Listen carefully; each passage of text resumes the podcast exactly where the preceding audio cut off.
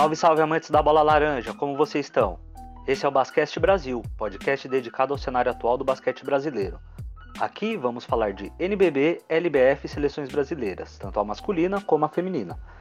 Meu nome é Georges Tissucas e ao meu lado tem a presença do grande Diego Marcontes. E aí, Diegão, como você tá? Fala, Jorge, boa tarde, bom dia, boa tarde, boa noite aos nossos queridíssimos ouvintes. Boa tarde também ao Pedro, que será o próximo né, a ser apresentado. Hoje tem mercado, viu? É, já havia adiantado no último episódio que teríamos novidades a, vir no basquete.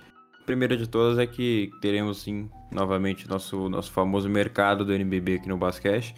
Na última temporada, para quem estava conosco aqui na temporada 2020-21, o basquete se resumiu muito ao mercado do NBB nos primeiros episódios, né? Focamos uh, demos muita ênfase no, no mercadão do NBB, que, que a época uh, era mais agitado para o lado paraibano da Unifacisa.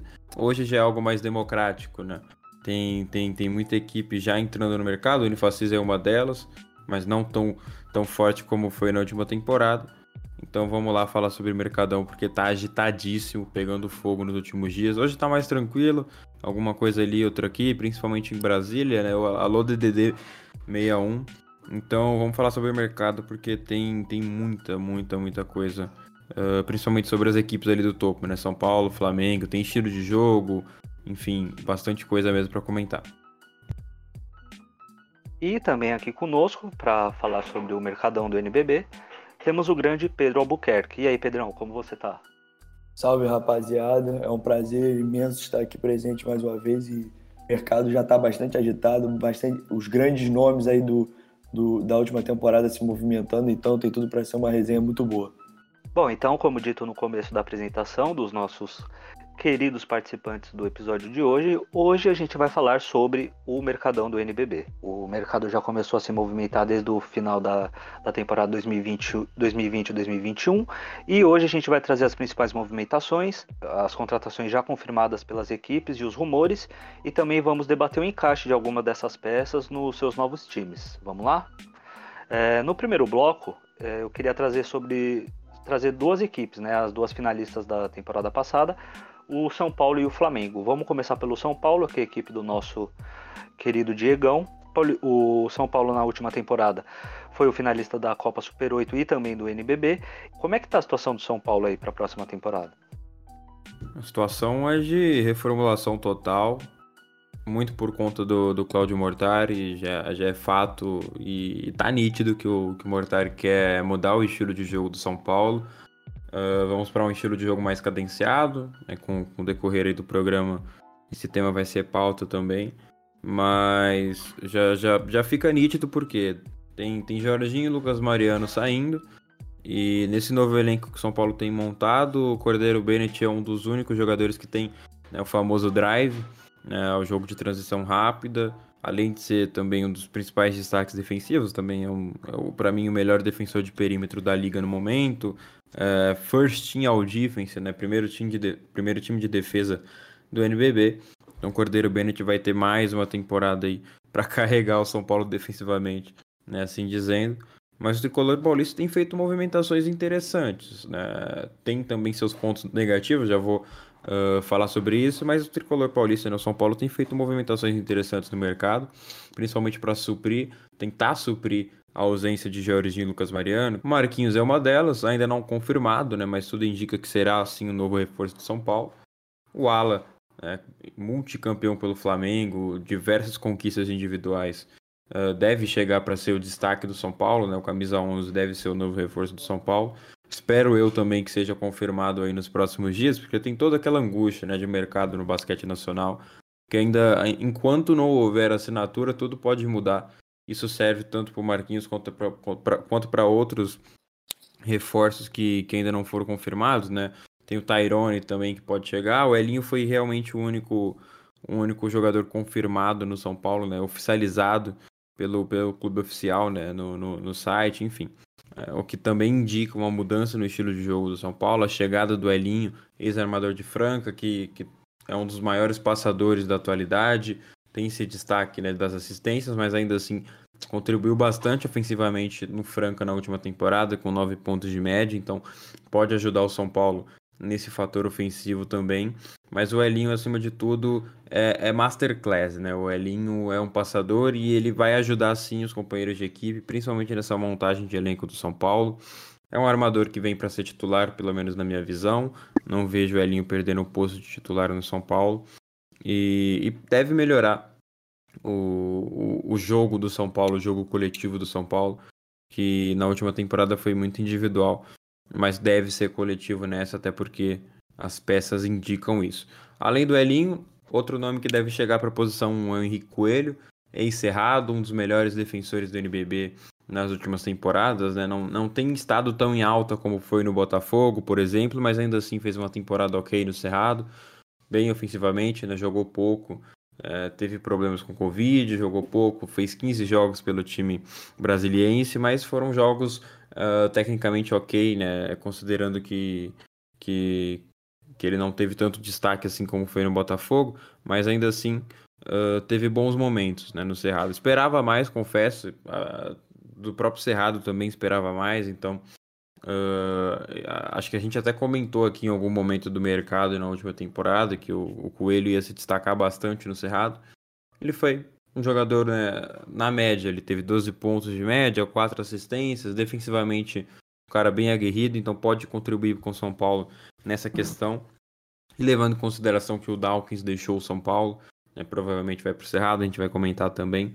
Uh, o Coelho é uma reposição ok, acho que até pode ser positiva em algumas considerações, né? na minha opinião é positiva, principalmente defensivamente. O, o Dawkins não tem, não tem estado muito bem defensivamente, Def, é, defensivamente ele pecou muito na série contra o Flamengo para marcar o Iago. Tudo bem que marcar o Iago nem o Bennett conseguiu né, ali no primeiro jogo, mas ainda assim é um, um up defensivo importante para a formação de elenco do São Paulo. É, o estilo, acho que não. O, na minha opinião, o estilo do São Paulo para a próxima temporada não pede um Kenny Dawkins e o, o Coelho é uma boa alternativa para reposição. Uh, tinha gente esperando o Arnes, até mesmo o Bright do Fortaleza, mas o Coelho é um nome que, na minha opinião, é positivo. Partindo para o lado negativo né, da coisa, São Paulo perdeu o Gerson, pivô, que não teve tantos minutos, não teve tantas oportunidades na última temporada com Cláudio Mortari. Jogou pouco, 12 minutos de média. A reposição dele foi o Caio Torres, ex-Brasília. Caio Torres, que já foi um dos pivôs mais técnicos do NBB, mas há tempos não vive seu auge físico, muito menos técnico. Uh, teve bons momentos ali na temporada 11-12, 12-13, uh, nesses primórdios do Caio Torres no NBB, mas não vem de, de, bons momentos pelo Brasília, pelo Pinheiros. Sua última temporada realmente boa foi pelo Vasco mas ainda assim uh, teve dificuldades, principalmente físicas. Então é, é para esperar como ele vai chegar no São Paulo, né? O São Paulo que já recuperou o Lucas Mariano fisicamente, o Jorginho também tecnicamente, o próprio Léo Mendel teve um crescimento aqui, mas eram jogadores de qualidade, né? Tudo bem que o Caio Torres tem uh, um, um, bom destaque técnico, mas ainda assim, né? Muito mais velho do que Jorginho, mais velho que Léo Mendel, mais velho que Lucão, e chega também sem tanto destaque do que os três citados. São Paulo pode assim, tentar fazer esse trabalho com o Caio Torres também para consertá-lo fisicamente. Eu creio eu que não, não é algo que, que vá vir a dar certo. Eu espero que realmente Caio Torres cale minha boca nesse sentido. Mas é uma, uma contratação muito controversa. Né? Beleza que vai vir para suprir o Gerson, então a expectativa é que não seja titular, que não tenha tantos minutos assim. Mas ainda assim é, é o reforço que, que deixa o torcedor meio com o pé atrás. É porque preenche aquela cota de zero necessidade. É, tudo bem que o Gerson saiu, então é, o, o clube teria que buscar uma reposição para completar o elenco no mercado. Mas o Caio Torres é um nome que, que gera muito debate. Muita gente uh, eu vi né, postando no arremesso tricolor e, e São Paulinos no geral, a maioria assim reclamando, né, contrariando a, a contratação do Caio Torres mas de qualquer forma, é, para preencher o elenco, não é algo de tão ruim. Vamos ver como que vai ser o encaixe dele com o Claudio Mortari. Né? Se, vier, se vier ser titular, o que eu desacredito bastante, realmente é algo preocupante, pelo menos na minha opinião. Além disso, São Paulo ainda negocia com o Isaac, né? tenta manter o Isaac para a próxima temporada, né? já manteve Cordeiro Bennett, também manteve o, o Chamel, renovou o contrato com os dois, renovações importantes, manutenções extremamente importantes para o São Paulo, é, principalmente no cenário de perder o Lucas Mariano e Jorginho. E o Tyrone é outro nome que, que deve chegar, ainda não foi confirmado, mas deve chegar. Então, é, dali já se, se vê um estilo de jogo diferente, né? O São Paulo que deve é, vir com o quinteto titular com Elinho, Bennett, Chamel, Marquinhos e Tyrone, né? Eventualmente. Cláudio Mortari pode sim mudar uh, com, com Elinho, Bennett, o Marquinhos na 3. Outro jogador na posição 4. Pode fazer um small ball também, então ele tem algumas opções de, de, de estilo de jogo. Ainda não dá para analisar uh, concretamente, porque o elenco não está completo. Ainda pode pintar jogador. O São Paulo tem interesse no Wesley, do Mogi. Uh, talvez no dia que sair esse episódio aqui, o Wesley já tenha definido seu destino. Mas até o momento, né, até, até o sábado, o, no sábado, dia 12 de junho, o Wesley ainda não definiu seu destino. Mas quem sabe aí nos próximos dias ele pode pintar no São Paulo em outra equipe do NBB. Mas de qualquer forma, o São Paulo muda o estilo de jogo, não é. é em tese, não será mais um estilo de jogo totalmente individual, dependente de Jorginho, de Lucas Mariano, até mesmo do Chamel em certos momentos. Tenta focar num time com qualidade no perímetro, principalmente, tanto que o Caio Torres foi um reforço muito por conta disso. Por mais que seja um pivô não muito móvel, né, pelo físico uh, ainda negativo, né, entre aspas, eu, o Caio Torres é um pivô que tem a bola de três, diferentemente do Gerson, então pode agregar nesse quesito. O Coelho uh, tem, tem, seu destaque defensivo, mas ainda assim pode contribuir ofensivamente também na linha dos três pontos. O Bennett está trabalhando para aprimorar esse jogo no perímetro, Marquinhos nem se fala. O Tyrone também, em certos momentos, pode ter essa bola. Então, São Paulo tem feito um time voltado para o perímetro para conseguir suprir de uma certa forma a ausência de duas estrelas. Né? Você tem um arquinho chegando pode desafogar um pouco a saída dos dois, né? do Lucas Mariano e do Jorginho, mas o São Paulo ainda assim precisava de um de, um, de ativos né, a mais. Então, dessa vez o Claudio Mortari vai ter um número maior de assets. Né? Tem, tem também o fator Elinho, dessa vez na armação, né? Porque tudo bem que o Elinho não é dos melhores é, ofensivamente, desculpa, mas isso na questão de pontuação, né? O Elinho não entrega tanto na pontuação, mas o, o impacto ofensivo dele, é, principalmente em assistências, mas criando jogadas, né? Pode, pode se dizer que que se o Wesley chegar no São Paulo, né, assim como foi o Fu, com o Fúvio, o Wesley pode crescer também com o Elinho, o Elinho pode fazer o Tyrone crescer, seja no trabalho de pick and roll ou no trabalho de pick and pop. Um cara, quando ele tem a qualidade de passe do Elinho, a margem para crescimento dos companheiros é enorme. Então vamos ver como que vai ser a playbook do Mortari, né? A gente sabe que o Mortari uh, é um ótimo gestor de pessoal de atletas, tem, tem a experiência e todos os fatores positivos do Mortari mas taticamente não é um dos principais técnicos no Brasil, né? Já sofreu uh, bastante com isso, principalmente contra o Flamengo, né? O Gustavinho, uh, diga-se de passagem, deu um baile tático no Mortari nessas finais.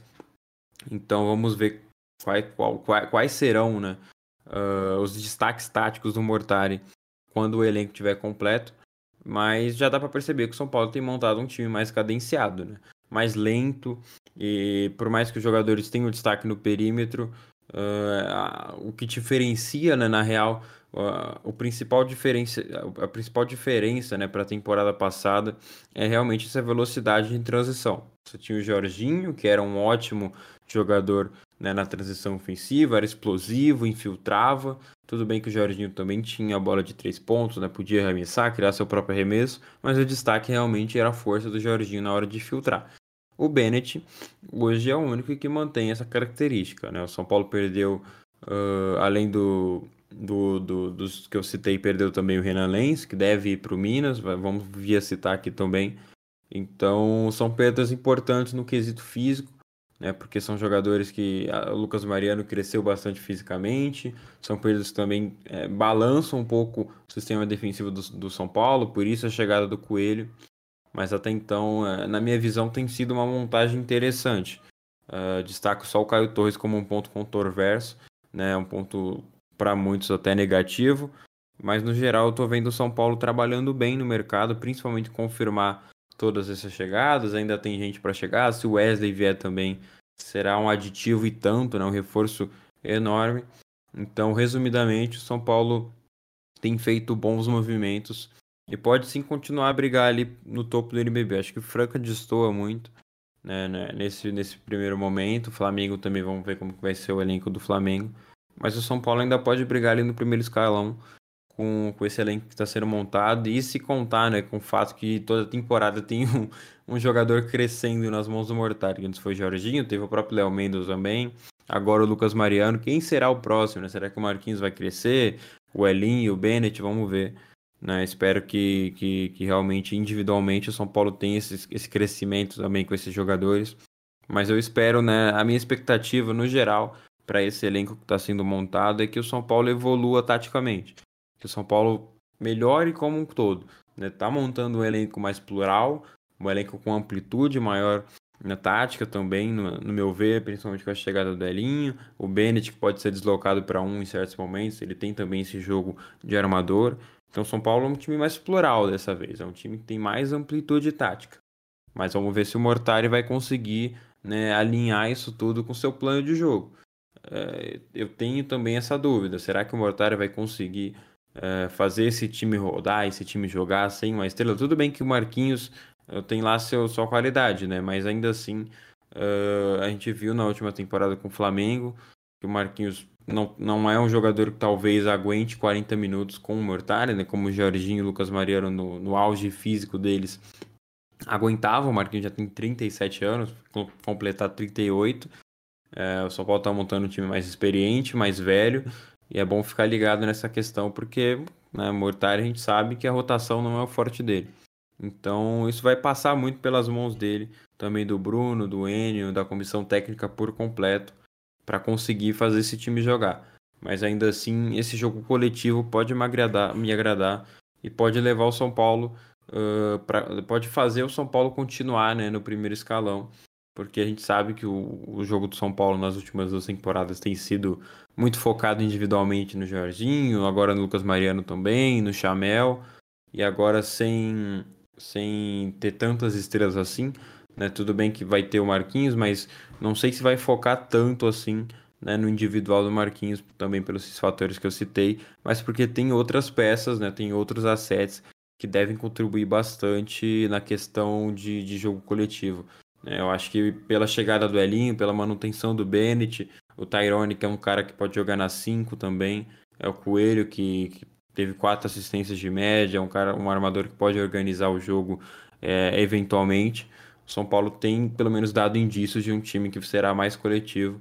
Eu espero também, porque uh, senti falta de, de algumas jogadas táticas, por exemplo, o Flamengo fazia com o Gustavinho. Eu senti falta de ter isso no São Paulo na última temporada. E é sempre bom você fazer um jogo coletivo, formar um jogo coletivo e não depender tanto da individualidade. Né? Pode ter sim o um jogo individual com Marquinhos, o próprio Bennett tem esse jogo individual, mas você precisa ter uma alternativa coletiva para sair de um desafogo, por exemplo. Acho que se tivesse esse ponto no jogo contra o Flamengo, o São Paulo não ficaria tão dependente de Mar... do, do Jorginho do Lucas Mariano. Então é algo que me anima nessa montagem de elenco. E eu tô ansioso para ver como que vai ser esse novo São Paulo. Vamos passar para outro time, que é o Flamengo, né, que foi o atual, é o atual campeão do, do NBB. E como o Diegão já citou, a provável ida do Marquinhos para o São Paulo tira a principal peça do Flamengo nos últimos anos. É um, um dos jogadores mais vitoriosos e tanto individualmente como coletivamente é, é, heptacampeão né, com, do NBB com a camisa rubro-negra e que agora pode estar a, a caminho do, do, do, tricolor paulista. É, pelo menos o Flamengo manteve o Olivinha, que também é um dos principais pilares da equipe, é, nesse sucesso todo que a equipe vem tendo nos últimos anos. É, Rafael Mineiro, Iago, Olivinha, que eu acabei de citar, o Balbi, Martinez e o Gonzalez são alguns que devem ficar. É, Pedro, você tem alguma informação do, do, Flamengo? Como que você vê a, a equipe para a disputa da próxima temporada? Você acha que com a saída de Hetzheimer, de Marquinhos, é, pode cair o nível da equipe? O que, que você acha que vai acontecer com o Flamengo para a próxima temporada? Bom, o Flamengo é, ele teve uma ele teve a perda a perda mais significante para mim a perda mais significante da temporada que foi o que foi a, a, saída, a possível saída do Marquinhos para o São Paulo, né? Assim, teve a saída do Lucas Mariano e do Jorginho é, no para Franca, mas eu acredito que por, por identificação com o clube, por tempo de casa e pelo, pela forma que até o Gustavinho jogava, eu acredito que, que o Marquinhos era, era peça muito essencial no time do Flamengo. Assim, as mudanças do Flamengo eu vejo eu vejo até como as contratações, né, que eu digo, são muito contratações de risco. Eu vejo, eu vejo contratações de muito risco. Você tem o, você tem o JP que não vem de boa temporada, apesar de ser um jogador de muita, de muita qualidade. Tem o Faverani que também não se sabe muito da condição física dele e ao mesmo tempo ele ele está muito tempo sem jogar, então então é mais uma incógnita. Acredito que a manutenção de certas peças também, também foram importantes, que aí não, não são incógnitas, são, são certezas. O, o Luke Martinez, que, que ficou de fora do pré-olímpico com a, com, a, com a seleção do México, mas na próxima temporada vai jogar pelo Flamengo. A, a permanência também do, do Iago também foi, foi essencial, ainda mais com a saída do Marquinhos, que foi o que eu comentei no último episódio. É, a pluralidade de definição do time do Flamengo é muito, foi muito grande nessa última temporada. Então, eu acredito que o Flamengo ainda busca nomes no, no mercado no mercado internacional. Muito se falou em, em Dark Tucker, do, do São Lourenço, se falou também na possibilidade do Brandon Robinson de Kimsa. Então tem, tem o torcedor rubro-negro tem tudo para ficar ligado nesses nomes aí também do mercado internacional, principalmente vindo do mercado argentino. O Flamengo que não, não teve nas finais, mas para a próxima temporada vai ter o retorno do Balbi, né, o, o armador Franco Balbi, que, é, que também é um retorno muito importante. Mas eu acredito que também perdeu um pouco na sua defesa, perdeu um pouco na sua defesa com o Jonathan. O, o São Paulo tá, tá, tá para ser reforçado com, com o Coelho do Cerrado, que é, um, que é um ótimo defensor, mas também falando de outro defensor, que é o Jonathan, que foi para Franca, entendeu? E, e aí o Flamengo perde em, em, em nível assim de banco, mas, mas eu acredito que não tem sido uma off-season tão, tão positiva para o Flamengo nesse aspecto. É, teve a manutenção do Tiozito também, mas assim, eu acho que ainda precisa de um nome, talvez é, não, não igual, mas o, o, é, tipo assim, o mais parecido com o Marquinhos possível um, um, cara, um cara de nome, um cara que também, que também tem um poder de decisão muito grande e que seja o cara da equipe. Como sempre foi, ah, o Flamengo do Marquinhos, o Flamengo do Olivinha, que seja o Flamengo agora do Iago, o Flamengo desse cara que está para vir, que possivelmente vai ser um gringo. Então, então que seja que, que a equipe do Flamengo tenha um nome. E a manutenção, talvez a maior das manutenções, Gustavinho De Conte, o cara que faz a engrenagem desse time. Então, assim, por mais que o Flamengo perdeu bastante durante essa, essa, essa intertemporada, né, essa off-season, eu acho que ainda, ainda é um time muito forte para o próximo NBB. É, vale ressaltar que a saída do Marquinhos não é qualquer. A gente não vai encontrar um jogador de quase 2 metros e 10 que é capaz de levar a bola, de criar o próprio arremesso, que tem um chute muito confiável que, como o Diegão ressaltou no, no comentário dele, é um dos maiores jogadores da história do NBB, se não o maior, né? Então, logicamente, é uma perda muito significativa para o Flamengo para a próxima temporada, né? Tudo o que ele conquistou com a camisa do Flamengo, tudo o que ele representa para o basquete rubro-negro, mas é, é, engraçado a gente ver como essas duas equipes, as duas finalistas dos dois principais torneios nacionais da, da última temporada, é, como elas estão se reformulando, né? Totalmente. Alguns ficam, como você citou, Pedro, o Iago, o Mineiro, que foi eleito Sim. melhor defensor. Ah, o Mineiro, Mineiro, Mineiro. Eu, eu, tinha esquecido, mas, mas ele, é, ele foi importantíssimo nas finais também, então. Com certeza. É, foi, ele, ele ganhou premiação, não ganhou? Ele foi premiado. Ganhou, foi, foi o melhor defensor da temporada. Olha aí. É, então, então é, alguns nomes são muito importantes de, de ficarem né, nesse time. É, diferentemente do São Paulo, que está se reformulando quase que totalmente, perdendo todas as suas peças, né? Jorginho e Lucas Mariano as mais notáveis. Enfim, vamos, vamos passar para outra equipe. Vamos falar do Franca agora. Pedrão, já começa por você aí. Franca é o principal nome desse mercado. O que, que você está achando? Sem dúvida nenhuma. Para mim, Franca é, é o, o, o, número um no mercado do NBB até agora. Dá para dá pra dar esse, esse, esse título aí para Franca, porque os reforços foram muito de peso. Eu, eu, pude, eu pude apurar e trazer e, e, e publicar a ida do, do Lucas Mariano e do Jorginho, mas também é um time muito forte. Se você pegar a vinda do David Jackson também, o próprio Jonathan que vem para a rotação, o Ronald também vindo, de, vindo do Minas, fica um time muito forte. Você tem um, um, um quinteto inicial, né, que se imagina, com o Jorginho na 1, o Scala, que é um alarmador argentino de muita qualidade do Instituto de Córdoba, que era do Instituto de Córdoba. Aí David Jackson na 3, Lucas Dias, dispensa comentários, e Lucas Mariano na, na é, Lucas Dias na 4 e Lucas Mariano na 5. Cara, é um timaço. Franca, assim, dá pra, dá pra botar como um dos favoritos para essa temporada, sem dúvida nenhuma. Porque com o time que com o time que está montando e ainda acredito que tenha peças para chegar na, na, na, capital do basquete. Fica, fica um, um, não só um quinteto, mas um time de rotação muito, muito forte mesmo. mesmo. Então, eu acredito que Franca é o, é, o, é o principal time no mercado hoje, sem dúvida nenhuma. A volta do, do patrocínio da Magazine Luiza deu um up no investimento do time. Eles vêm para brigar, vêm por título, vêm, vêm para tentar conquistar todos os títulos da temporada. Acho que, vale, acho que vale ressaltar também que agora, né, por enquanto é tudo uma suposição, né? Na, algumas confirmações somente, mas não dá para a gente afirmar como o time vai ser em quadra somente com os nomes apresentados.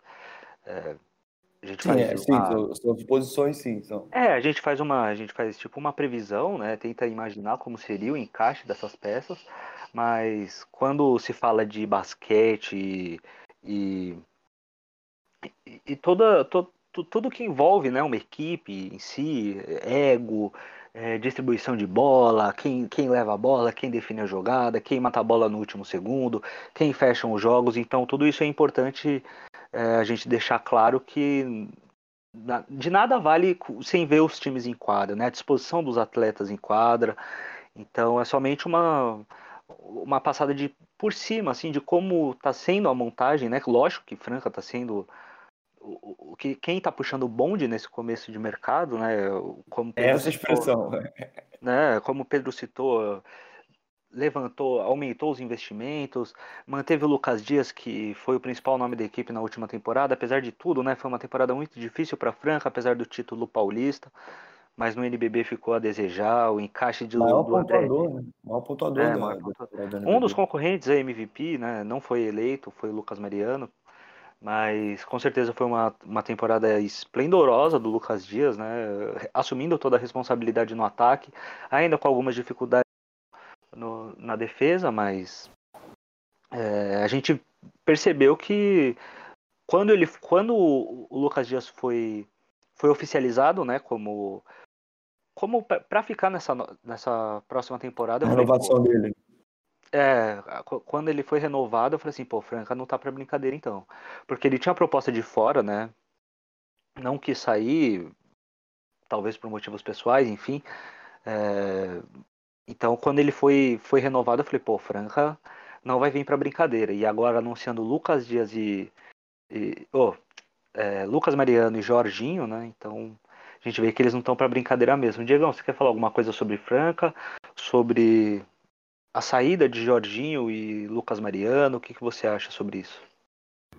Bom, sobre a saída do Jorginho e Lucas Mariano, é, para o São Paulo é passado, né? Agradecer, obviamente, ser grato e ter respeito, né? Vale destacar que para todos os São Paulinos, sempre respeito é, é o mínimo.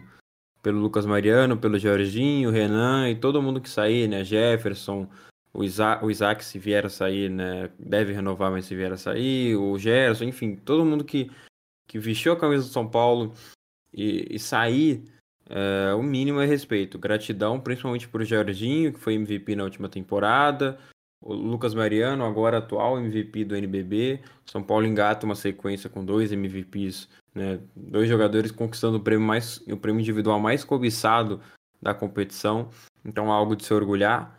E, e, no geral é só isso. Bola para frente, né? Já passou, o São Paulo já iniciou a temporada, como havia citado no meu comentário. E agradecer ao Jorge Lucas Mariano e boa sorte para eles em Franca, né? Pra, puxando o, o barco aqui de Franca, é um time que vai estar. Tá, o Elinho vai ter um trabalho, mas um trabalho, um trabalho legal, né? Um bom trabalho. Vai ter que organizar esse time. Você vai ver o quinteto o, o melhor quinteto né, do NBB que, que teve na última premiação, né, premiação do, de ontem, tem quatro jogadores que devem jogar em Franca. Né? São o David Jackson, tem o Jorginho, o Lucas Mariano e o Lucas Dias, no quinteto ideal do NBB 2020-21. Quatro francanos, né? Em tese, na, na próxima temporada. O Jorginho e o Lucas Mariano ainda não foram oficializados, mas tudo indica que vão jogar em Franca. E você tem ali um quinteto que tem Jorginho, uh, David Jackson, provavelmente o Jonathan, que deve chegar do Flamengo, como o Pedro havia adiantado. É um baita defensor, né? Para jogar nesse quinteto um Twin D é essencial, até porque você já tem quatro dos melhores jogadores do NBB. Você não precisa de mais um destaque, né? Como o Marcos Mata, que deve vir do banco na posição 2, ou até mesmo na 1, um, né? Mas o Franca já tem o Adiel Borges, que deve continuar né? no, no Franca. Oi. O Mata não. É o Scala. Mata. É, o Scala, desculpa, nossa. Confundi o, os gringos. O, o Scala. O, o Mata até o. O pessoal achou que o Frank ia anunciar o Mata hoje, porque o, o time francano colocou o anúncio do Ronald, né? Que mais um reforço do Franca é, para a rotação francana, colocou com. Começou o anúncio com na mata, né? Na Mata Atlântica. Então todo mundo achou que ia ser o Mata, mas não, é o Ronald. É, de certo, até então, né, no momento, é, confirmado mesmo, o único estrangeiro que, que, que tem no elenco de Franca é o Santiago Scala, é, alarmador argentino que veio do Instituto, mas e deve chegar. DJ, né? É, e o DJ, claro. Mas o, o, único reforço, né, realmente, além do DJ e, e do Santiago Scala, né, o, o Scala é o único reforço, né, então, porque assim, tem mais um estrangeiro para chegar, né? Além do DJ do Scala, a expectativa é que tem mais um estrangeiro para chegar. O Franca quer mais um lateral e não tem, pelo menos não no momento no mercado brasileiro. O Fusaro não vai ficar em Franca, já foi confirmado pelo vice-presidente do clube. Então, o Franca vai atrás de mais um lateral e provavelmente deve ser estrangeiro, né? Mas além do DJ, o Scala é o único, o único gringo confirmado ainda no elenco de Franca e deve ser reserva. Deve ser ali o sexto homem. E aí você vê que o Franca já está montando um elenco pelo menos oito adultos, né? Você vai ter no time titular o Jorginho, o DJ, Lucão e Lucas Dias. Acho que esses quatro são confirmados. O Jonathan, para mim, deve pintar ali na posição que sobra. Ou outro gringo, se chegar mais um lateral estrangeiro, pode ser titular também. Uh, o o Santiago Scala briga, mas eu acredito eu que vai ser banco. O Ronald é um pivô, um backup para o Lucas Mariano ótimo, cara. Você ter o Ronald no banco, assim como o Minas teve na última temporada, o Ronald teve bons momentos substituindo o JP. Uh, é, é um, aditivo enorme, cara. Você vê que o Franca tá tendo uma rotação de qualidade, com, com oito adultos, né, a princípio, levando em consideração que o reforço para lateral, né, o último reforço do Franco estrangeiro que deve chegar vai ser de qualidade. Você tem oito jogadores adultos de, de que podem contribuir bastante. Você ainda pode ter a Diel, que é um armador é, da base francana que pode crescer na temporada, e você tem Márcio. Então você fecha ali uma linha de 10 completamente é, acho que um pouco Muito fora forte. um pouco fora dos padrões brasileiros né acho que nem o Flamengo vai conseguir bater pelo menos em tese né teoricamente vale destacar aqui que, que isso é no papel. Tem que ver como que o Elinho vai fazer esse trabalho em quadra. É, porque assim, você coloca quatro dos cinco melhores jogadores do NBB no time titular, você vai precisar tomar cuidado com isso, né? Porque assim, vai ter bola pro Jardim, pro David Jackson, o Lucas Dias também é um cara que gosta de arremessar, o Lucão nem se fala. Então, como que você vai montar isso? É um trabalho para a cabeça do Elinho, mas assim, é um trabalho bom. É, você vai precisar arrumar um elenco com quatro das principais peças do basquete brasileiro hoje. É, três dessas peças. De cabeça boa, né? Exatamente. boa. E três dessas peças estão na seleção. Então, olha o nível que você tem no seu elenco. Aí você vai olhar para o banco, você tem Santiago Scala, que foi destaque no Instituto. né? Por mais que, que ele não, não, não, não, não foi titular em alguns momentos, né? Mas ele veio bem do banco quando não foi titular, ele teve seu, seu certo destaque pelo time argentino. Você tem o Ronald, que é um ótimo asset para vir do banco. Uh, eventualmente o Jonathan também, que é um 3 que, que já teve seus momentos de seleção. Defensivamente pode contribuir. E tem o estrangeiro que deve chegar e provavelmente de qualidade. Tem Márcio e Adiel, que devem ganhar minutos no Paulista se continuarem em Franca. Então, assim, cara, olha o elenco que o Franca tem, olha o elenco que o Elinho tem em mãos. É, precisa render, precisa fazer jogar. Vai ser, claro, um desafio bom, mas ainda assim o maior desafio da carreira do Elinho, creio eu. Porque você precisa fazer jogar. É, com esse elenco, principalmente, o Franca tem na cabeça, né, principalmente com o torcedor francano querendo o NBB, é, almejar voos extremamente altos, né? Montando esse elenco, você precisa, desculpa dizer que eu posso estar sendo imediatista, precoce, mas você precisa ganhar o NBB. Tem Flamengo, São Paulo pode vir forte, o Minas, mas cara, com, com esse elenco não dá, não tem desculpa, você precisa ganhar o NBB. Você tem quatro, cinco melhores jogadores da última temporada. Você tem três jogadores no banco que podem ser titulares em, em várias equipes do NBB. É, e pode ter também duas, dois destaques jovens que seriam também titulares e poderiam vir a se destacar em outras equipes. Você tem um time de 10, né, 8 adultos e digamos ali dois jovens, que é um dos mais fortes, pelo menos no papel, no NBB, né, de toda a história do NBB no papel. Vai precisar fazer jogar, então o Elinho tem esse trabalho aí, né, uma dor de cabeça boa, mas que se não der certo é preocupante né? Principalmente para a Magazine Luiza, que está aumentando investimento e é um ultimato, na minha visão. Não sei na visão dos senhores, eu acho, né? Eu acho que é mais um ultimato pro Elinho, viu? Porque Fran Franca tá vindo pro all-in nessa temporada. Exatamente. Não estão para brincadeira. Eles não estão para brincadeira. Investir todo, to, todo o investimento num Jorginho, num Lucas Mariano, que como você citou, fizeram parte da seleção da temporada e ainda concorreram ao prêmio de MVP. E renovar é com o Lucas Dias não deve, não deve ter sido Exatamente. barato também, né? Trazer com o proposta da Europa, de volta. Tá? Exatamente. Com proposta da Europa. Então, assim, é, o Elinho já sofre pressão desde que ele resolveu ser treinador de Franca. É muito é, por, conta todo... da, da, do parentesco, né? Também, nas... por causa de toda a história dele, Não lembro né? quem foi que falou isso, não sei se foi o Lucas foi o Rocha. Rocha, eu acho. Ele falou é. que, que o Elinho sofre pressão desde do, do dia que ele nasceu. É, mas é, não somente por conta do histórico dele com a camisa de Franca jogando até NBB, mas também por causa do pai, né? Então, o pai dele é o maior nome de, de Franca da história do basquete, então é, é, um ultimato. Se ele não ganhar, não fizer esse time jogar, não fizer esse time render esse ano, eu acho que ano que vem ele não continua na. Não sei nem se só pro Elinho, viu, cara? Porque assim, Magazine Luiza tá gastando tá gastando muito, né? O dinheiro até ficou meio complicado para conseguir esse último reforço que o Franca quer, né? Um lateral estrangeiro, porque já gastou bastante. Uhum. Mas a, a, Magazine Luiza ela tem gastado muito, então obviamente quer retorno. Né? E retorno imediato, na minha visão, porque você não gasta com o Jorginho e Lucas Mariano, com o David Jackson também, que, pô, por estar tá voltando fica meio ofuscado, né? Mas ainda assim é um reforço. Né? Ficou uma temporada em Minas, mas é um reforço. Ah, você não gasta com o Ronald, com o próprio Jonathan, que são assets, mas ainda assim são jogadores de extrema qualidade para rotação, ah, para ter uma, uma temporada, para ter projeto a longo prazo, né? para ter um, um temporadas focando no futuro. Eu acho que o Franco vai precisar vencer nessa temporada. Provavelmente deve jogar a LCB, né? A Sul-Americana, não deve ficar com vaga no, na BCLA, né? Deve ficar ali com o Flamengo, São Paulo e Minas. Franca não foi tão bem assim na última temporada para isso. Se conseguiu. Se conseguir uma vaga na Sul-Americana, também acho que é obrigação vencer. É, Paulista também nem se fala. Inclusive, eu acho que se o São Paulo conseguir vencer o Franca no Paulista, vai ser um título em tanto já.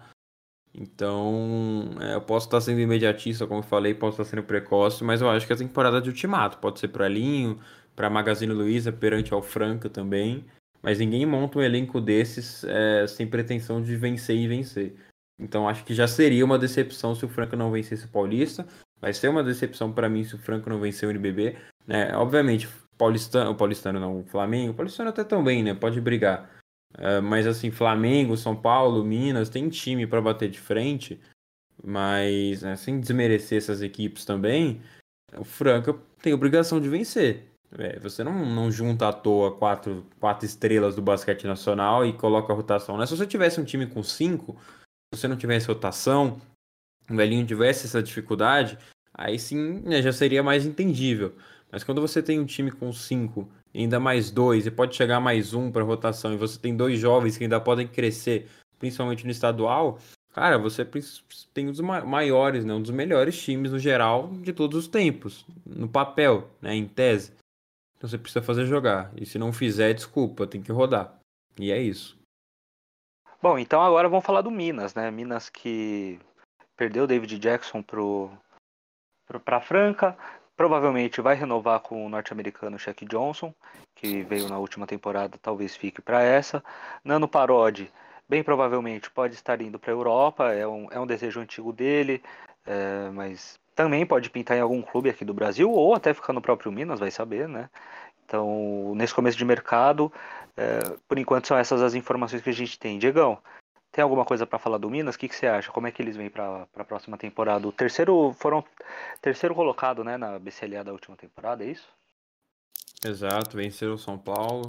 Segundo colocado na fase de classificação do NBB, o Minas que dessa vez não começou no mercado logo no fim né, de, de, de, das negociações. Dessa vez o Minas agiu cedo, perdeu uh, David Jackson, perdeu JP Batista, pode perder Nesbitt, pode perder Parodi, perdeu Ronald, mas o Minas não tá para brincadeira no mercado, já fez algumas movimentações interessantes, né, sondou alguns jogadores, teve conversas com o Jezreel de Jesus, uh, o alarmador que se destacou pelo Real Estelí da Nicarágua, que jogou a BCLA, teve conversa com o Pencagui, Ricardo Fischer, que né, a primeiro momento, a priori, é, neste exato momento gravado este podcast, não renderam, né, mas o Minas teve contratações interessantes, né? além da, da renovação do Léo Costa, que, que já. Renovação não, né? Ele tem contrato de dois anos, então fica para essa temporada. A renovação realmente veio do Felipe Queiroz, um ala pivô para rotação interessante.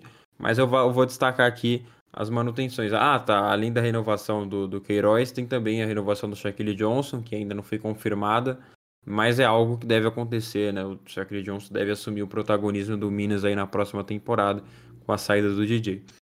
Quem chega no Minas? Três nomes é, de qualidade para vir para o time titular do Minas. São jogadores de, de não tanto destaque individual, né, como era o DJ, o Parodi, é, até o próprio JP Batista, mas são reposições interessantes. Na armação, Alexei, ex-Bauru, deve ser o novo armador do Minas, é um nome interessante na minha visão. Ele pode crescer bastante com a camisa do Minas, principalmente sendo o armador titular. Né? Vamos ver se o Davi, Davi Rosseto continua né, em solo Belo Horizontino, mas ainda assim o Alexei é um reforço é, acertadíssimo, é um reforço é, esplêndido, na minha opinião, porque o Bauru deu, deu a brecha, né, não, não conseguiu renovar com, com o Alexei, acho que seria uma manutenção interessante pelo lado de lá, e o Minas aproveitou né, essa oportunidade de mercado e trouxe um armador que pode sim crescer muito na mão do Léo Costa. Além do Alexei, acho que duas contratações pontuais são de Renan Lenz, ala pivô e São Paulo, que chega para ser titular, na minha visão, com a saída do Nesbitt, né, com a eventual saída do Nesbitt. E o Mike, pivô do Paulistano, que por mais que tenha uma característica diferente né, do Renan Lenz, é um jogador mais de garrafão, não tem tanto chute. Ainda assim, foi um dos destaques também defensivos da última temporada. É um, um, cara que tem presença na área pintada e pode agregar muito no Minas. Então, o Minas tem reposições interessantes para saída de Parodi, com a chegada do Alexei, saída do Nesbitt, com a chegada do Renan Lenz, e a saída do JP Batista com a chegada do Mike. É, você não tem outro destaque para suprir o David Jackson. No momento, Shaquille Johnson, caso renove, deve ganhar sim essa posição de, de, de estrela né, do Minas. Quem sabe chega outro lateral com, com destaque. O Minas tentou o de Jesus, como eu citei. É, havia tido a informação que tinha sondado o Marquinhos, mas acho que o Minas não tem dinheiro para isso. E, e, alguns dizem também que está interessado no, no Jimmy do Paulistano, né? no ala Jimmy do Paulistano. Quem sabe pinta aí no Minas. Já é um time mais também coletivo, né? Com, com, com a presença do Léo Costa. Então são reposições interessantes. Vamos ver como que vai ser esse time do Minas para a próxima temporada. Mas são nomes que têm me agradado. Eu gosto do Alexei, gosto do Renan Lenz, gosto do Mike.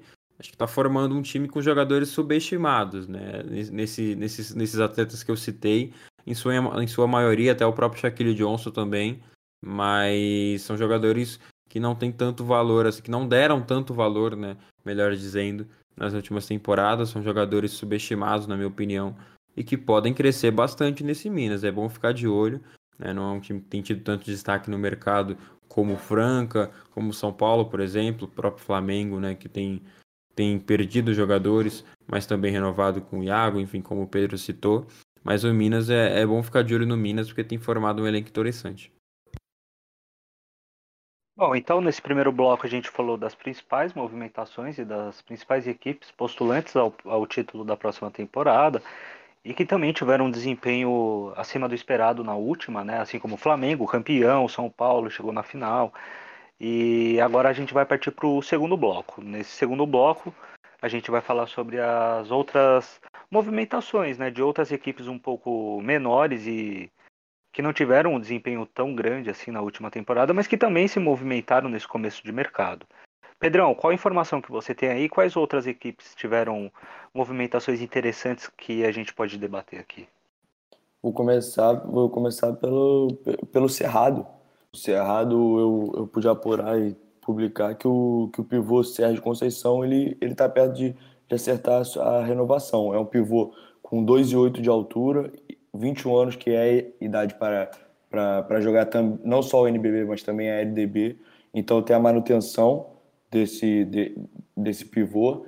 Tem a chegada do Kenny Dawkins, cara. A chegada do Kenny Dawkins é uma chegada muito interessante do time do Cerrado. O Cerrado que, como a, gente havia falado anteriormente, é, perde o Henrique Coelho possivelmente né, para o São Paulo e ter o, pra, praticamente uma troca, né? O, o Dawkins, que era do São Paulo, indo para o Cerrado.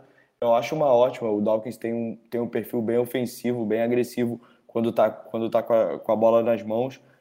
Então, então eu, acho, eu acho uma boa contratação para a equipe do Centro-Oeste.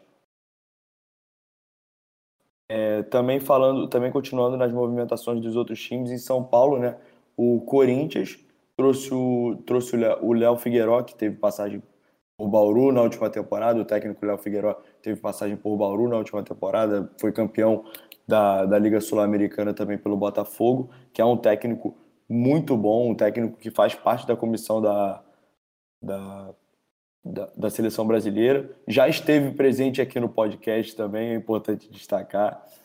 Então, e, e o Léo sempre monta times interessantes, um time, times de muita, de muita pegada, times de muita intensidade. Então vale ficar de olho para o Corinthians, que ainda não, não se movimentou muito ainda no mercado em termos de contratação, mas mas assim vale vale ficar de olho nas próximas semanas aí se, se que, que pode pintar alguma coisa do Corinthians. E tem a contratação mais absurda, não absurda, é mais surpreendente do mercado no momento, na minha opinião, que é a chegada do Ricardo Fischer no Brasília. É. Ricardo Fischer no Brasília. Ricardo Fischer que era pretendido por Bauru, por Minas, né, quem sabe para renovar no Corinthians também. E vai ser o próximo, o, o novo reforço do Brasília, o próximo armador do Brasília Basquete, que deve aumentar seu orçamento.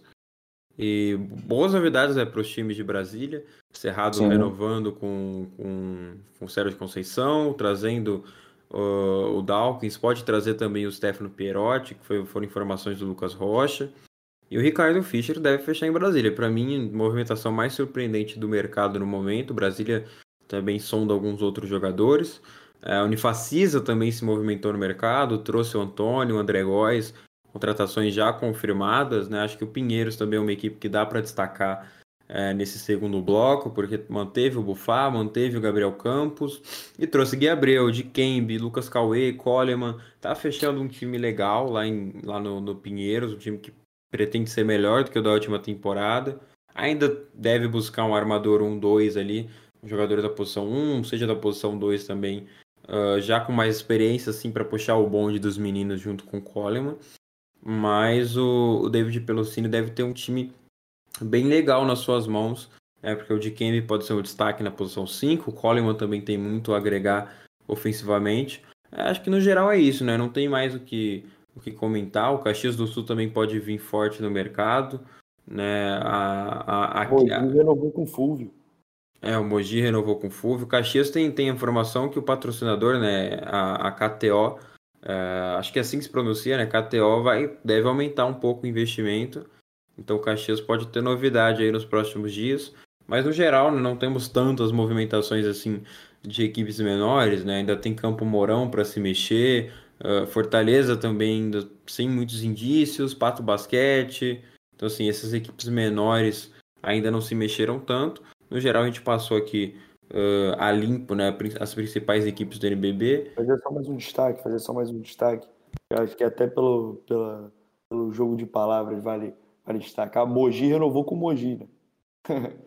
O, o Mogi é, o Mogi é interessante. O Mogi trouxe o Lucas Lacerda, né, do Pato Basquete, trouxe de volta o Lucas Lacerda.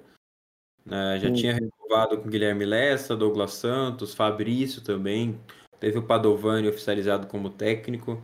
Perdeu o Cassiano, que não é uma perda tão considerável assim. Acho que a perda mais considerável é o Coleman, que vai para o Pinheiros. E se vier a perder o Wesley também, é uma baixa e tanto para Mogi mas tem renovado com jogadores interessantes. Talvez se o investimento aumentar, é, pode chegar algum, alguns outros jogadores. Né? O Betinho está livre no mercado, quem sabe ele pinta aí no Mogi. Mas o Lucas Lacerda, que, que fez uma boa temporada pelo Patos, veio, já jogou em Mogi também, é um bom reforço. É, acho que não tem mais o que destacar, né? O Paulistano, que já tinha renovado, é, acho que isso aí já, já não é mais segredo para todo mundo. Tinha renovado com o do Sommer, Ruivo, Cauê Borges e Vitão. Né? O Mike saiu, o, o Demetrius Ferraciu chegou e no momento só o Arthur Bernardi que está sendo sondado pela equipe uh, da capital paulista. Então não tem tantas novidades, a gente deve trazer mais nos próximos episódios mesmo. Finalizar, vamos falar da Unifacisa rapidinho. É... No, na última temporada eles começaram a movimentar o mercado logo cedo, começou a contratar um monte de gente. Foi muito hypado, né? Até, até eu esperava um, um rendimento melhor nas mãos do Filé, que foi o, o treinador no começo da última temporada. E nesse ano eles estão bem quietinho, né? Anunciaram agora o, o Antônio, anunciaram a renovação do, do Cezinha no comando técnico, mas de contratação mesmo eles estão muito quietos, né? Não movimentaram não começaram a movimentar o mercado como foi na última temporada. Qual a visão de vocês a respeito disso? Vocês acham que aprenderam com erro ou é uma outra visão? Eles estão tentando alguma outra, algum outro tipo de investida no mercado? O que, que vocês acham a respeito disso? É, eu acho que é outro momento do mercado, né? Antes a Unifacisa começou cedo, até porque tinha mais dinheiro do que tem agora, e as opções estavam é, mais sedentas a ir para a Unifacisa, né? Agora já tem pô, Lucas Mariano indo para Franca, Jorginho indo para Franca, Marquinhos indo para São Paulo, né? várias movimentações democráticas, como o Hatch indo para Bauru. É, tem até um vídeo interessante do, do Lucas Guanais, da Locomotiva Esportiva, que ele fala né, da falta de criatividade no mercado do NBB. Né? Lucas Mariano voltando para Franca, JP voltando para o Flamengo, Hetzheimer voltando para o Bauru, Marquinhos voltando para uma equipe do Rossi do Mortário. Então, na última temporada, a Unifacisa foi bem criativa, né? Largou na frente de todo mundo no mercado, até porque era a equipe que. Era a única equipe no mercado, né? A única equipe que estava disposta a gastar e disposta a contratar. Então, passa muito por contexto. Né? Eu acho que o único erro da última temporada, além da montagem controversa do elenco, né? Pelo filé, hoje já é o, o, o Cezinha no comando Unifacisa. Acho que o maior erro realmente foi o hype, né? tanto da gente, não, não, não nós, né, do basquete, mas de quem colocou hype, um hype enorme no elenco do, da Unifacisa, acho que esse foi o erro principal, porque quando a gente vai analisar peça por peça, a montagem não foi tão bem, né? Não foi uma montagem tão inteligente assim, né? Tinha armador é, exageradamente, vários armadores, né? Tinha Barnes, já tinha o Barnes renovado, veio também Gemadinha, o Pecos, aí depois chegou o Sadi, alarmador tinha o Vezaro, o Murídio. Então, assim, não foi uma montagem tão inteligente, pelo menos na minha visão, né? Pôde se afirmar aqui com, com a temporada, na, não sei se decepcionante, né? Mas uma temporada um pouco abaixo das expectativas da Unifacisa. Mas sobre o mercado, eu acho que é uma postura até ok, né? Eles vão trazer o Antônio André Góes, que são ótimos reforços, tá? Para a Unifacisa são contratações importantes. O Antônio foi bem pelo Caxias, o André Góes que, que não, não teve o mesmo desempenho do Mogi no Franca, mas ainda assim pode se destacar no, na Unifacisa, né, com uma posição maior de destaque. É, de olho no Eric Flor, que é um armador que já poderia ter pintado em Bauru na última temporada, né? Jogou no bom, Olímpico né? da Argentina. Informação e, lá do Esporte Clube Basquete. Exatamente. O Eric Flor é um bom armador, pode pintar ali. Jogador, bom jogador. Se pintar, né? É um armador da, da escola argentina, então se pintar no Unifacisa também é um bom reforço. É, eles estão mais quietos, né? Até porque o mercado é, não está tão propício, propício como foi na última temporada. Então acho que é justo ficar um pouquinho mais resguardado e fazer contratações pontuais como tem sido. Acho que o foco da Unifacisa realmente nas próximas semanas vai ser algumas renovações. Né? Ainda tem Betinho, tem Murídio, Peco, Sadi, Vezar, enfim, vários nomes, o próprio Barnes, João Vitor, Rafa Oliveira. Acho que o Paranhos deve pintar no Corinthians, mas esses jogadores ali, né, a Unifacisa ainda não renovou com ninguém, né? Trouxe o, o Góes e o Antônio, mas nenhum dos jogadores da última temporada é, teve não, não, não, não foram mantidos, né? não tiveram a renovação confirmada. Então vamos ver quem, quem vai ser remanescente, porque ainda tem tempo. O Unifacisa deve, deve entrar aí com força na, nas renovações nas próximas semanas. É um, um, nome que o, um nome que o Diego destacou e eu, eu quero, quero falar um pouquinho sobre é o Morídio, cara. Eu vi ele jogar por São José, já tinha me intrigado bastante a forma dele jogar um, um cara que é pontuador nato, um cara que está sempre buscando a cesta, sempre querendo, querendo pontuar, querendo fazer um jump shot, querendo ba bater para dentro. Então, é um jogador muito interessante. Eu, eu gostaria de ver ele, seja, é, seja jogando pela Unifacisa ou não, mas eu queria ver ele mais uma temporada no NBB. Eu acho ele um jogador interessantíssimo para qualquer equipe, principalmente para as equipes que tendem a brigar por, por meio de tabela ter o Morídio possivelmente até como um destaque da, da, de uma equipe, eu acho, eu acho uma peça essencial, uma peça importantíssima como um, como um, um, um finalizador de jogada, um, um, definidor. Acho ele, acho ele um jogador bem interessante, bem bom. Eu posso só finalizar com mais um time, é para completar, acho que a gente faltou falar do Bauru. Só... É, eu só queria finalizar o comentário do, do Pedro em relação ao Morídio, eu gosto muito dele, só que ele é peladeirão, né? Vamos ser sinceros aqui. É bom jogador, definidor de jogada e tal, mas não marca ninguém. Né? Não, ele, ele casa com o que era o São José na, no NBB 19 20. Ele casa com aquela é. proposta, né? Ele ser o eu acho único. Que ele tem eu acho que ele tem dificuldade para se encaixar em sistema. Por exemplo, eu acho que ele não seria um bom nome no Flamengo. Vamos, Lógico que não é. A... é assim como o Zac Guerra também não foi, né? Exato. Como, como é foi no, no, no, Brasília. Eu acho é, que, por exemplo, o Muridio seria um bom nome para o próprio Brasília nessa temporada com o Fischer. Se colocar um Muridio ali, acho que poderia render também. Né? É, tem o Jäger. É, seria, uma boa, seria uma boa combinação mesmo. Seria uma ótima Esse, combinação. O Jäger não sei se está confirmado, né? Não sei se renova. Mas o Muridio com o Fischer acho que seria uma dupla interessante. Mas ainda assim, eu acho que o Muridio tem mais uh, margem para se destacar se for esse papel lá com São José. Né? Igual ele teve o Diego Figueiredo né, na armação do lado, que não é um cara que vai desafogar tanto o Muridio ofensivamente, mas que pode ajudar também. Só que o time era praticamente do Muridio, né? A partir do momento que ele chegou. A produção ofensiva era em volta dele. E não foi assim no Unifacisa, por mais que ele é esse cara decisivo, né? Como o Pedro citou, é, também concordo com o Jorge nessa parte. É um cara peladeiro que ele precisa de volume, né? Assim como o Fuller uh, é, é um, um, tanto quanto refém do Corinthians, né? O Fuller é um pouco refém do sistema do Corinthians, porque ele foi um dos principais cestinhas da temporada, né? Teve 20 pontos, mas o impacto dele não foi tão grande, né? Para quem teve 20 pontos de média. Então, assim, é um jogador de sistema. E, e o Fuller já é mais consolidado, né? Já se destacou no Paulistano. O, o Murid nem tanto. Chegou recentemente e, para mim, foi uma temporada decepcionante na, na Antifascista que eu esperava mais. É isso, rapaziada. Esse foi o 19 episódio do Basquete Brasil. Em breve a gente vai estar de volta trazendo tudo sobre o basquete brasileiro, mais sobre o mercadão do NBB, sobre as nossas seleções. É, agora a gente está gravando num sábado. O Brasil, a seleção feminina, está jogando nesse exato momento contra a Colômbia. É, o jogo pela segunda rodada né, da America Cup.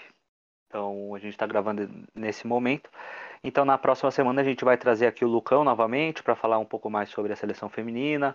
Vamos falar mais sobre o mercadão do NBB e também sobre a preparação da seleção masculina para o pré-olímpico. É, Diegão, para finalizar, se despeça e deixa aí o seu destaque final. Então, queria pedir licença só para falar o de Bauru, né, para não desapontar nossos amigos bauruenses. Bauru que tem feito um, uma montagem um pouco estranha, né, ao meu ver, perdeu alguns jogadores como o Tyrone, o Alexei, né, o Léo Figueiredo saiu, de Kembe também, Zach Graham, tem a manutenção do Alex, né, a chegada do Hetzheimer, do Enzo Ruiz, mas o Bauru no mercado é algo que a gente tem que ficar de olho nos próximos dias, Guerrinha pode chegar, quem sabe, tem jogadores sendo sondados, o Nico Romano do São Lourenço, o Fabian Barros do Quinça também, são nomes que podem chegar no Bauru, mas até o momento não é uma montagem de elenco que tenha agradado. Acho que faltou falar de Bauru é, no segundo bloco, então vou, vou, complementar aqui. Mas no geral, agradeço a todos que nos, nos acompanharam e nos ouviram até agora. Agradeço de novo ao Jorge, ao Pedro pela companhia nesse episódio sobre o mercado do NBB. Passamos a limpo aí o NBB inteiro, né? Não, não tão aprofundado, até porque o tempo não permite, né? Senão a gente ficar aqui duas horas falando. O último episódio já foi longo. Então isso aqui deve dar uma hora e com corte ali, uma hora um pouco de, de 5 a 10 minutos, mas enfim, foi um episódio bem interessante, informativo. A gente passou a limpo aí os times do NBB, como eu disse. Então, meu, meu muito obrigado a todos que, que têm acompanhado o basquete, tem, uh, também acompanhou esse episódio aqui até o fim. Até a próxima, tchau, tchau. Grande abraço. Pedrão, agora você, para finalizar, tem algum destaque final? Então, o seguinte, o destaque é para ficar ligado no Twitter, ficar ligado na, nas nossas redes que, que o mercado promete nas próximas semanas. Os times, como a gente disse, alguns times ainda estão com movimentação bastante lenta e isso deve, isso provavelmente deve mudar nas próximas semanas. Então, o destaque é, é, é, é escutar o nosso podcast aqui, ficar ligado lá no Twitter que que a gente vai que a gente vem trazendo informação aí de, de todos os times e tentar e tentar fazer um mapeamento cada vez maior desse mercadão do NBB. Então é isso, meu destaque final é para seguir a gente lá no Twitter @basquestbr. Lá a gente vai informar sobre o mercadão e também sobre as seleções, principalmente agora, né, que já começou a Copa América da seleção feminina. E é isso. Gostaria de agradecer a presença de todos em mais uma jornada. E na semana que vem estaremos de volta. Tamo junto, um abraço a todos e até a próxima. Tchau.